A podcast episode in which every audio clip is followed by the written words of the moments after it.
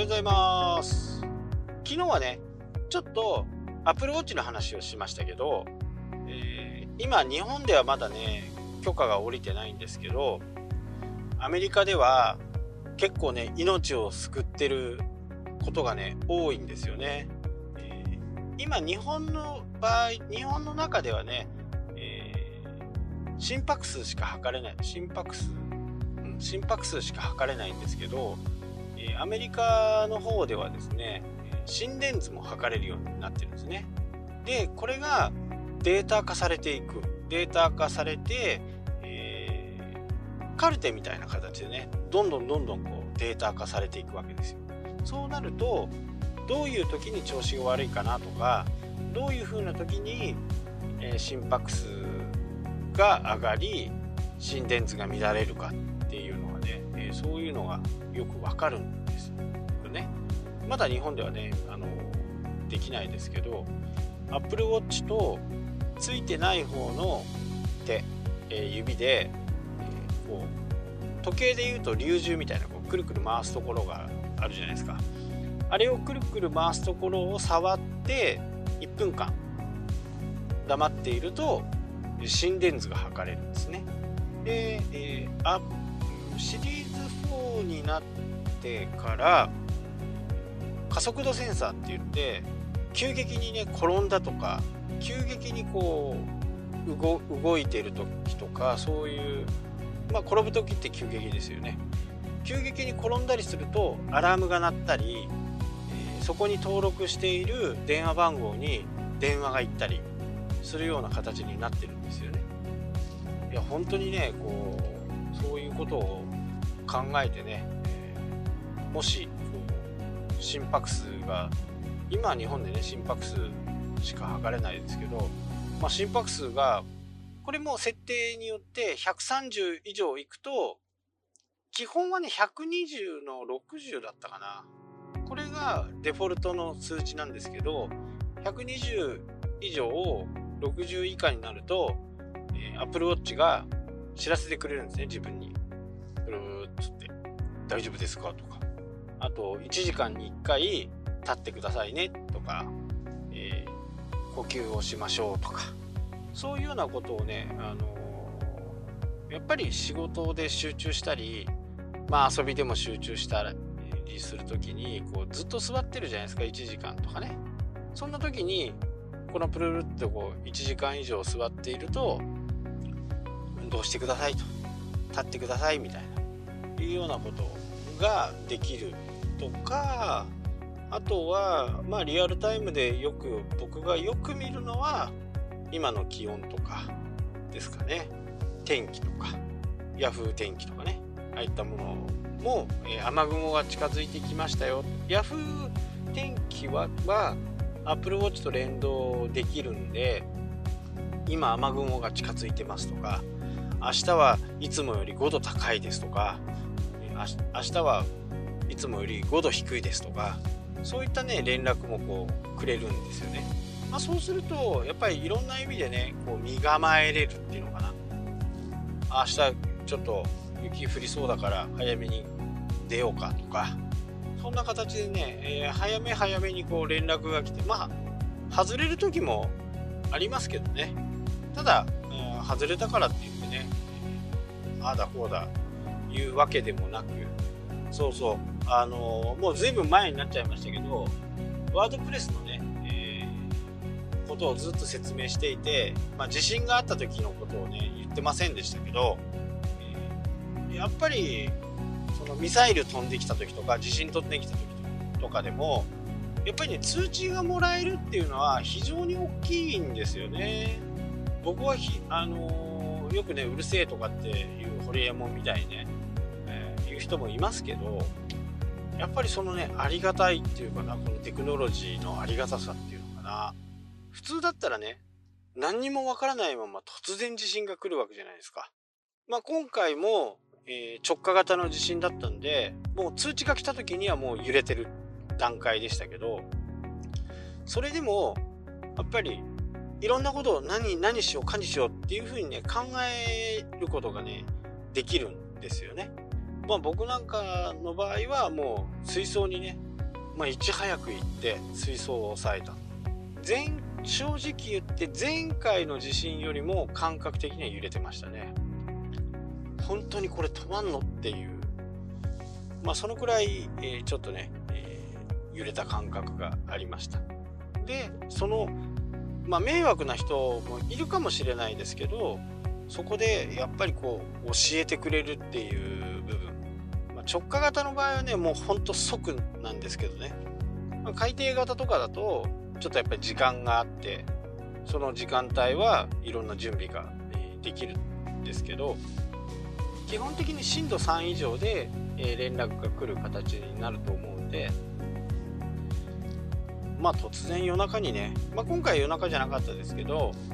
夜中にああいう音が鳴るとねやっぱりこうとてもビビりますしね。突然何の予兆もなくパッと地震が来た時のじゃあ自分なりの対応ができるかとか、えー、いうことはね、えー、分からないただやっぱりそういう中でこう事前に教えてもらえるっていうのは、まあ、僕としては非常にありがたく思いますね。まあ、北海道もね、えー、なんか地震震度6以上が来る地震の確率のなんかやつも2点3点してるんでようわからんですけど、まあ、今回はね、あのー、全然停電になる予兆もなく普通にしてましたけどね。ただねこれでやっぱり電気が消えるとなかなか行動ができなくなるし寒かったですしね。そういった時にはこうぱり暖を取る準備とかそういったものもね非常にこうしていかなきゃならないとは思いますけどね。あのまあ、今回は全然何の不安もなく地震をやり過ごした感じですかね。まあ、ただ嫌ですよね。やっぱりね、地震はね、いつ終わるかわからないしね、いつ来るかわからないし。まあ、いつ来るか分かってたら地震じゃないのかもしれないですけどね。中でね、本当にね、元ね総理大臣かって思う鳩山さんのあのツイートは何なんの何なんだろうっていう思いますよね。なんかね実験苫小牧沖で何かの実験をしててそのガスがえっ、ー、となんか爆発したとか何したそれで、えー、ずれたとかね。本当だったらいいですよ。本当だったらね。ねあたかも本当のことかのようにね言うとやっぱり怖い人まあ僕も含めてねやっぱり怖いんでそういうものをやっぱり信じちゃったりする人もいるわけですよね。まあああいうねツイートはね本当にやめてほしいと思いますわ。まあとはいえねあのー、自分で自分の身を守る術はね、あのー、多少は持ってるとは思うんで少々のことではねへこたれない。マイナス15度まではね、えー、寝袋があるんでマイナス15度までは大丈夫かな。家の中で暖房がつかなくてもマイナス15度になることは多分ないと思うんで死ぬことはないかなと。そう思いますね。でねついこの間、えー、セイコーマート。今はねセコマって言うんですけどセイコーマートと日産のね、えー、なんだっけリーフ。あれ日産とセイコーマートセコマが提携をしてなんか被害があった時には日産のリーフを貸し出しますという形でそれをねセイコーマートに貸し出してセイコーマートはそのリーフの溜まった電気を店舗に供給して、えー、店舗でね、冷蔵庫とかそういったものを全部稼働できるようにね、えー、するというようなね、ことを発表しました。このリーフの技術っていうのは、実はね、僕が乗ってる三菱の技術なんですよ。どうして三菱はね、そういうことしないのかなっていうのをね、本当に思いますよね。宣伝が下手。あちょっとしたことでねやっぱりこう一歩先に行けない三菱があるかなっていうふうなことをねよくつくづく思います。もうキャンプの時なんか最高ですよこの電気自動車。だからね電気をこう使う部分っていうのは、まあ、前回みたいにね、えー、札幌、まあ、北海道ですね。北海道がブラックアウトしてしまうと携帯電話とかね携帯電話の充電とか言ってる場合でもないしそもそも携帯電話を使えるアンテナの設備そこも実際にその後供給されないんで携帯も止まっちゃうわけですよね。なので携帯電話よりももっとね自分の身を守るようなものを充電しておいた方がいいのかなっていうふうにね思いますけどね。何でもこう携帯携帯って言いますけどそれはなんかちょっと電波が通じなかったらただの、まあ、僕の場合はね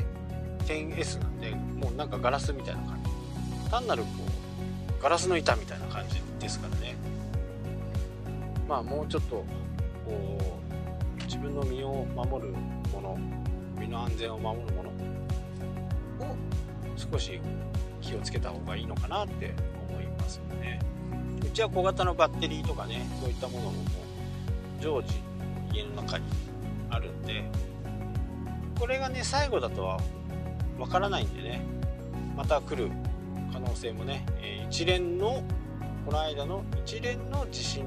だということで地球規模の数字で考えるとねもしかすると4ヶ月とか3ヶ月6ヶ月とかまあ人間の感覚で言うと本当に1秒もないぐらいのね感覚時間の動きなのかもしれないんでね。すぐ来てもおかしくないんでその辺はねお水のストック食料のストック身を守るためのね充電のストックなどをね、え、もう一度今一度ね災害来て3ヶ月も半年も経つとねすぐ忘れちゃうんで、えー、いい機会だなと思いますんでね。そこを注意して北海道の人はねもう来ないなんて思わないで、えー、いつ来ても準備をしておいてほしいなと思います。まあ本州の人もねあの南海トラフ太平洋沖のね地震が大きな地震が来るっていう予測もあるんでね、えその辺は日々考えてちょっと行動してみてください。はい今日はここまでになります。それではまた明日。したっけ？